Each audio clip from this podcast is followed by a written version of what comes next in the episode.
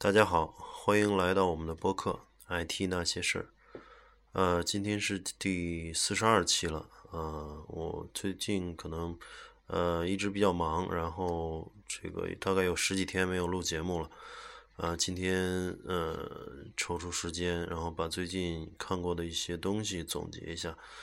嗯，因为最近看了一些就是架构方面的东西，然后想今天呃跟大家聊一下这个架呃软件架构，包括这个互联网的这个架构，还有这个架构师的这个呃职位和角色需要呃做的一些工作和范畴。嗯嗯，首先还说一下，就是最近十几天呃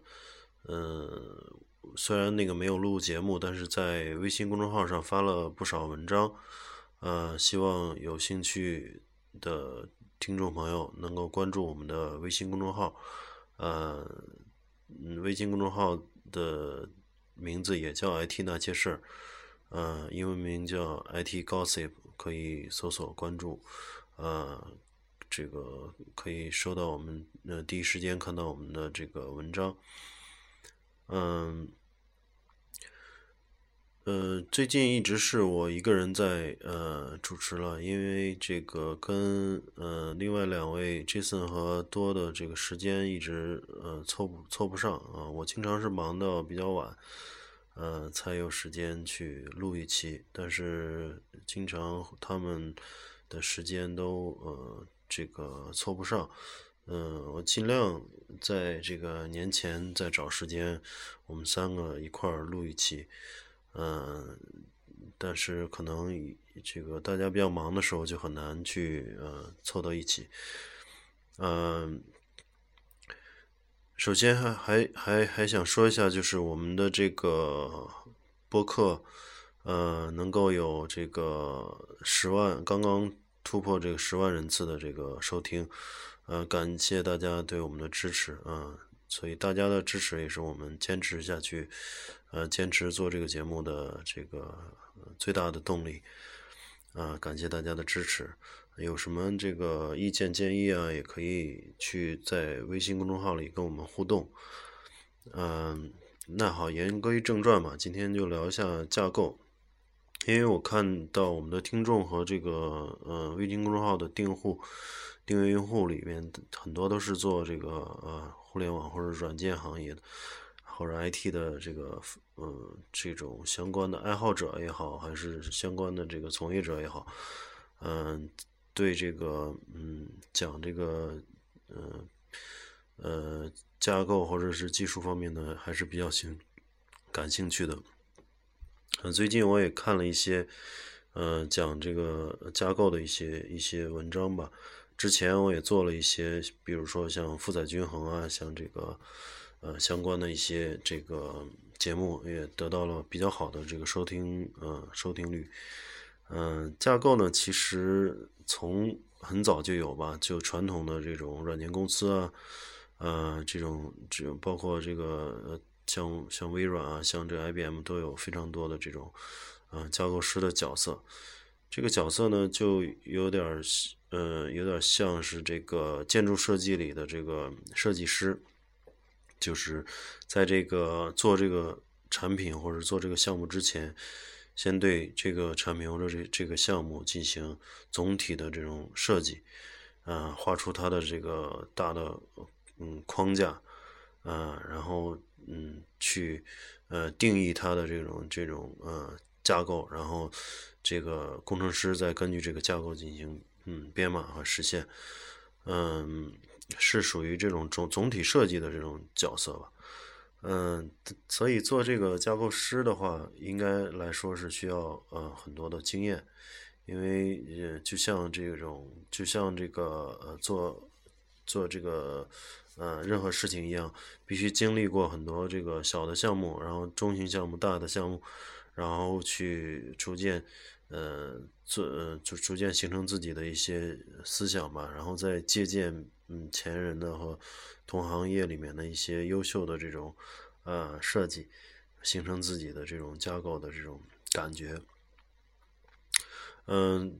这个架构呢，总体来讲是一个方法论，嗯，也可以说是经经验的一个一个总结，嗯，其中里边有很多的这个呃最佳时间啊，就是像这个 best practice，还有 design pattern 就设计模式啊，还有比如说。呃，SOA 啊，像 MVC 啊，各种的这种嗯解耦合的这种概念，其实都是嗯说的是这个架构，有的是从整整体上说的，就是说比较嗯比较高力呃高力这个大力度的，或者说是粗力度的来说这个架构，呃有的是从细细力度的，就从代码层的嗯。代码层来说这个架构的，但是这个不管从哪个这个力度去入手，总体还是说是整个呃整个软件或者整个项目的这种呃能用架构去使它做的比较优雅，比较有扩展性，有嗯这个对能够适应各种变化吧。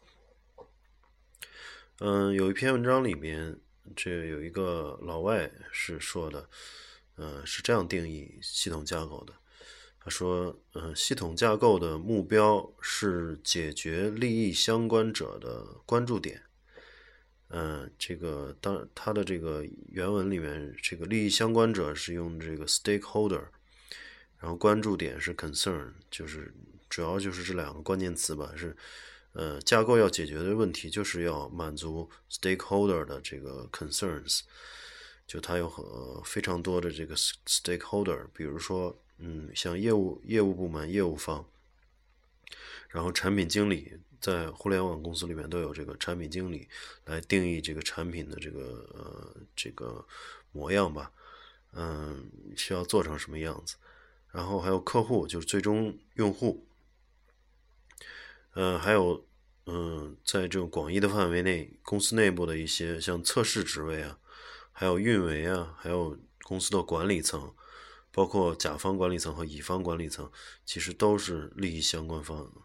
都是这个，都是这个系统或者这个软件或者这个产品项目的 stakeholder。嗯，要解决嗯他们的问题，然后满足他们的这个关注点，嗯，作为一个系统。嗯，是一个系统架构的目的，也是一个架构师所要考虑的一个一个一个这个嗯最大的问题。那么，嗯，说到这个呃这些呃架构，其实我们可以看到很多就是很多呃例子吧，像最具有代表性的。中国的这个比较大的是互联网公司，呃呃，像这个京东啊，还有这个阿里巴巴、淘宝，他们的这个公司内部的架构师都，嗯，经历过这十几年，呃的这个架构演变，都有相关的这个人都出了一些书，然后我也大概看了一些。嗯，他们在里面的一些一些体会吧。其实这些公司最早都是用这个 PHP，嗯，因为 PHP 大家也知道它非常呃容易上手，然后也是这个嗯非编译语言是解释型语言、脚本语言，所以它能够嗯嗯做这个呃做简单的网站，嗯。是很快能呃很快能出这个原型的，所以一开始很多公司都是拿 PHP 去搭一个原型，先先上线先跑，然后随着这种呃业务的复杂度不断增加，呃随着这种系统的复杂度，呃嗯这个负载啊用户数不断的增加，嗯最后都慢慢的嗯变到了这个 Java 的平台，嗯这个淘宝尤其是淘宝。嗯，都转到了 Java 平台，因为我理解就是为什么说很多系统在大了以后，呃，就转到 Java 呢？因为，嗯，当系统大了以后，而尤其是嗯团队大了以后，嗯，这个很多工作，嗯，系统庞大以后，它对要要对系统进行这种分层次，嗯，而且要对这个工作进行各种大团队的这种划分。而 Java 呢，它就嗯，做的比比较比 PHP 要好，因为 PHP 它的代码啊，还有这个呃这种分层起来比较难，它基本上是很快能实现，然后呃业务逻辑和这个前台展现基本上是呃很多是在一起的，但是 Java 呢就可以去分成很多很多层啊，比如说这个 DAO 层啊，嗯，这个 Service 层啊。啊，还有这个前端有一一大堆这种框架，Spring MVC 啊，Struts 这些呃很多优秀的这种开源的这种框架啊，Framework 包括 Spring 啊，都是在解决嗯这个层呃当系统变得越来越庞大的时候，呃然后把它尽量的去呃分很多的层，这样的分层越来越细化的结果有几个好处。第一个就是说，能够把这个大规模的这种团队能够去，呃，这个分工能够细化，也就是说，我可以，嗯，一个业务我可以分成前端啊，分成这个，呃，service 层啊，分到分到这个 DAO 层，分到，呃，分分到这个呃各个 team 里面去，然后呢？嗯，然后我把这个呃提供这个基础架构的呃组件的，包括缓存啊、存储啊，包括集群安全，还有一些基础组件的这些放到基础架构组，呃，然后不同的业务放到不同的业务相关的组里面，能够把这个一个庞大的项目或者系统能够呃这个庖丁解牛一样，就是能够把它们去呃划分。开来，然后让各部门去协调，呃，最终去达成一个一个结果。嗯，但是在在这个其他的语言来说，就很少去能够做到这样子，就是说比较好的这种划分。它其实跟组织结构也是有很大关系的。呃，一会儿后面会讲一些，就是呃，这个架构和组织构组织结构的这种关系。然后呢，说到这个，嗯，刚才有几种这个，呃，这种，嗯，最佳实践了，就是方法论了。其实仔细想想，每一个都是，嗯，去解决，每一个都是去解决现实中的问题。呃，比如说这个，呃，设计模式了，嗯，我们我们这个也知道，最开始有这个四人帮的这个，就是，呃，四人帮是那个说的美国。呃，四个人写的那本书就二十三种典型的设计模式，它实际上就是在长期的编码过程中，发现这个代码越来越复杂，系统越来越庞大的时候，呃，去发现用二十三种方法去使，呃，使得这个系统或者使得代码更灵活，是解决这个，呃，代这个系统的这种。呃，灵活性和这个将来的这种呃易维护和易修改和和这个易扩展性，呃，来做的一些这个一些定式吧，就像这个下围棋里面的这个定式一样，你只要 follow 这些定式，基本上不会出现问题的，因为这些定式都是前人通过大量的经验总结出来的这个呃最好的这种方式。呃，最好的这种开局方式和下棋方式，所以在设计模式里面，其实，呃，有很多时候也是前人总结出来，通过大量的这种实践总结出来的二十三种，啊，去应该 follow 的一些一些呃 pattern。但是呢，其实这个呃要活用也不是那么容易，就是有些东西，嗯，说白了还是看。的呃未来的变化的可能性，跟你的业务跟你的这个呃当前的这个逻辑还是相有很大相关性的。如果这个东西在你的系统里面完全没有可变性，嗯，那你可以写写死，或者说是写的呃这个很直接的去实现它。嗯，如果是它有呃将来有很多可变性。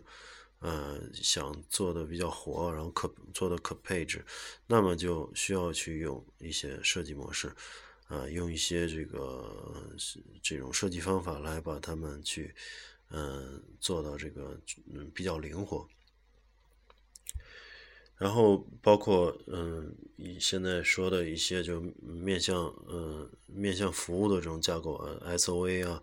还有这个 RESTful 啊，还有这个这些呃微服务架构啊，实际上都是解决当系统越来越庞大的时候，嗯，能不能把这个这个整个系统做成一种一系列服务？呃，那么一系列服务的话，首先就是具有可扩展性，而且每一个这个每一个服务的这种力度也小了，然后容易去管理它，然后也容易测试它，也容易去维护它，容易发现问题。嗯，所以这个都是在呃系统越来越大，然后而且在呃整个软件行业发展的过程中发现的一些。呃，一些一些人去实践中总结出来的一些东西，呃，包括我们说现在说的这种 MVC 架构，也是因为一开始可能就是用 JSP 和 Java Bean 去呃去做，嗯，但是这个后来发现，当嗯业务模块越来越多的时候，嗯，代码会很难维护维护。然后就用 MVC 这种方式呢，能够对它的这种呃整个业务能够呃分层，用用这种调度方式来呃实现这种前后台啊，还有控制器的这种呃整个的这个呃分离，就是它的关注点都被分离了，每一个。呃，每一个这个呃，每一个代码或者说每一个这个呃扣每一个 code 文件，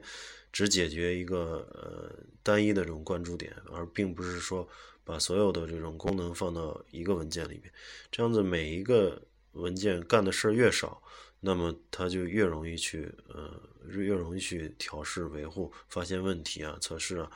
呃，这都是一会带来一系列好处。呃，所以这个现在 MVC 的思想其实也在呃移动端的开发哈，还有一些呃很多开发，嗯，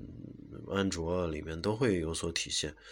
嗯，实际上就是嗯借鉴了这种就是能够把关注点分离的这种这种啊这种模式。也就是说，呃和呃还有个概念就叫叫解耦合，就叫 decoupling。Decoupling 就是说把关注点去去拆散，每一件每一个人每一个文件就干每一个每一个文件的事，每一个代码段干每一个代代码段的事，然后把这个复杂度降到最低。啊，复杂度降低了以后，这也就具有了这个很好的可测试性和可维护运维性。呃，现在其嗯这个业界越来越提倡的一个呃这个概念是叫做嗯啊，我们还知道就之前很多年就有一个最好的这种软件工程的一个呃进步，就是说最早是瀑布模型，然后这个呃包括 RAP 都是一些这个从头到尾的一个一个模模型，后来有了这个敏捷的模型，就是让软件不断的迭代。嗯，不断的产出，嗯，以这个不断的去让客户去，嗯，嗯，让客户去看到这个原型，然后不断的修改，这个这这个是叫敏捷的这种方法。然后这个敏捷的里面有一个重要的概念是叫 TDD，就是 Test Driven Development，就是说测试驱动测试驱动的开发，就是说你要你的 code 必须，呃，先先写这个测试用例，然后用代码去，呃，测代码，然后让整个系统变变有，就是具有这个很好的可测性。呃，现在有有有一种这个说法，就是这个 MDD。嗯，叫 Measurement Driven Development，就是呃，叫嗯可测性吧，就是嗯呃 MDD 怎么说呢？就就是 Measurement，就是说呃可评估的这种这种软件呃模型，就是说它呃强调了这种软件将来部署以后的这种可测性，就是运行时的这种反馈。有很多数据啊，然后我们可以根据数据再去调整这个架构，因为现在尤其是互联网，嗯，需要有很很强的这种呃可反馈性，因为当系统上线以后，呃，很多时候是不不能做这个长期的呃维护的，只能是呃尽量会在要要要保障这个二十四乘七的这种啊 online。呃，在这个上在线的同时呢，要拿到很多反馈去进行升级和修改。这个反馈的，嗯，反馈的这种，呃，呃，指标也非常多，比如 CPU 啊，最简单的 CPU 内存啊，啊，现成的这种这种呃这种占用资源的这种呃，包括硬盘的 I/O 啊，包括存储、缓存，很多很多这个。呃，很很多维的维度的这个这个呃 measure，呃需要去反馈，然后根据这个反馈去调整架构，以适应呃业务增长带来的这种对系统带来的这种负载变化。所以现在这个嗯很多人都提这个 MDD，嗯实际上他们的关注点都。都差不多跟 TDD，TDD 实际上是指从小的、很细的这个力度上，从代码的力度上去，呃，这个保障可测性。就说我，嗯，我的这个软件的架构啊，包括分层的这个结构，呃，让每一个 class、每一个类都具有这个呃可测性，每一个类都有它的 unit test，然后整个在 build 的时候把。Unit test 全部跑一遍，能保让我这个，嗯，软件具有很高的这个，嗯，呃，很很高的这个测试覆盖率，然后能够保障它的质量。呃，MDD 呢，它只，嗯，我我理解就是它可能是从这个运行时角度，就是说将来这个系统上线以后，然后具有可衡可衡量性。然后，嗯，其实。这个反馈是比那个 unit test 更，呃，更这个大力度的，这个力度更更大的，呃，大的一个这个层级上来谈这个可测性。它的这种可测性可能就是硬件的一些资源啊，I/O 啊，一些 CPU 内存啊，等等等等一系列资源的这种，还有系统，呃，每一个系那个系统里面一些呃性能的一些。呃，可衡量、可测试性，呃，所以他们其实是异曲同工吧。然后说到这个架构，呃，还有一个这个说法，就是架构和组织的关系通常是一一对应的。就说你有什么样的这个架构，嗯，你就要配备相应的组织。如果要是架构和组织不相匹配的话，会造成这个整个流程的不畅。嗯，其实这个理解起来可以，呃，可以去跟这个传统的制造加工类供企业这个来谈啊。我经常会比较喜欢用这个，呃，一些建筑啊，或者是下棋、围棋啊，或者是一些这个传统的行业来来去引申出这个软件行业的概念，实际上是异曲同工的，懂这概念，嗯。这个架构和组织实际上是跟这个一个传统的工厂类似。工厂里面大家都知道有这种呃车铣刨磨钳这种各种的这个工种，然后呢由工艺去把一个项呃一个一个呃呃项目下来以后，或者一个生产的这种呃任务下来以后，工艺去排这个这个这个。呃，由工艺部门去排它的这个这个整个流程，嗯，比如说这个车工要干什么，铣工要干什么，钳工要干什么，然后整个流程排下来以后，呃，这个整个这个件儿就按照这个流流水作业来去来去做。实际上，这个工艺，嗯，这个部门或者这个角色来讲，就有一一些，嗯，这个软件架构的这种这种这种概念。或者说里面呃里面去有很多这个软件工程的一些东西，然后软件也是一样的，就是这个嗯工艺里面工厂里面为什么就是按照这个工种去区分呢？然后架构其实也是跟组织有很大关系，就是说你的架构是什么样的，你就要配备相应的组织，你可以前端啊前端组啊后端组啊。还有这个，呃，移动这个移动组啊，然后，嗯，现在有的这个像一些大公司，他们都有都有这个基础架构组，嗯，这也是因为公司大到一定程度以后，需要把一些嗯，搜索啊、存储啊，呃，包括缓存啊、集群啊、安全相关的一些东西，从业务里面拆出来，啊，需要建立一些基础的这个组件，比如说，呃，阿里就做了一些这种，呃，阿里和这个三六零，我知道的就是他们都有这个技术架构组，然后做这个他们的云服务啊，做一些缓存服务，做一些这个数据库，他们甚至把 MySQL。改了，做成一个一个自己的数据库，嗯，这样子的话，他们有了这些基础的这种服务以后，业务部门只需要关注，呃，想要实现的业务，然后底层的这种，呃，底层的这个这个服务，完全就可以用这个基础架构组提供的这个 API 或者这个 SDK 来做开发了，然后就能很方便的去实现这个业务，那不需要管。关注这个底层的这种 framework，嗯，所以这个整个公司的这个技术部门的这个配备，其实也是跟架构嗯息息相关的，嗯，所以嗯，我们希望这个大家在嗯了解这个架构的时候，也要考虑到不光是技术的因素，还有一些呃人人的因素，就是说嗯，还有要做一个。嗯，合格的架构师也要考虑公司的这种呃整个的成本啊，整个的这个啊预算啊，包括整个的团队的这种技术的这种储备，呃，只要只有综合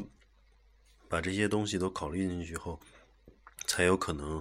嗯找到比较适合公司发展的这种架构，然后通过这个业务的不断发展，架构也是不断演变的。嗯，不要想着一开始能够做一个十全十美的东西，嗯，它都是在不停的过程中去演变和这个呃升级的。嗯，我前段看一个文章说，滴滴打车当时有业务量猛增的时候，嗯，他们的这个这个由于腾讯的注资嘛，啊，所以他们去嗯找腾讯帮忙，腾讯当时就抽调了。呃，这个据说有二三十人那种，呃，很厉害的架构师，呃，嗯，这个跟这个滴滴打车的人就是奋战两个月，呃，通宵通宵的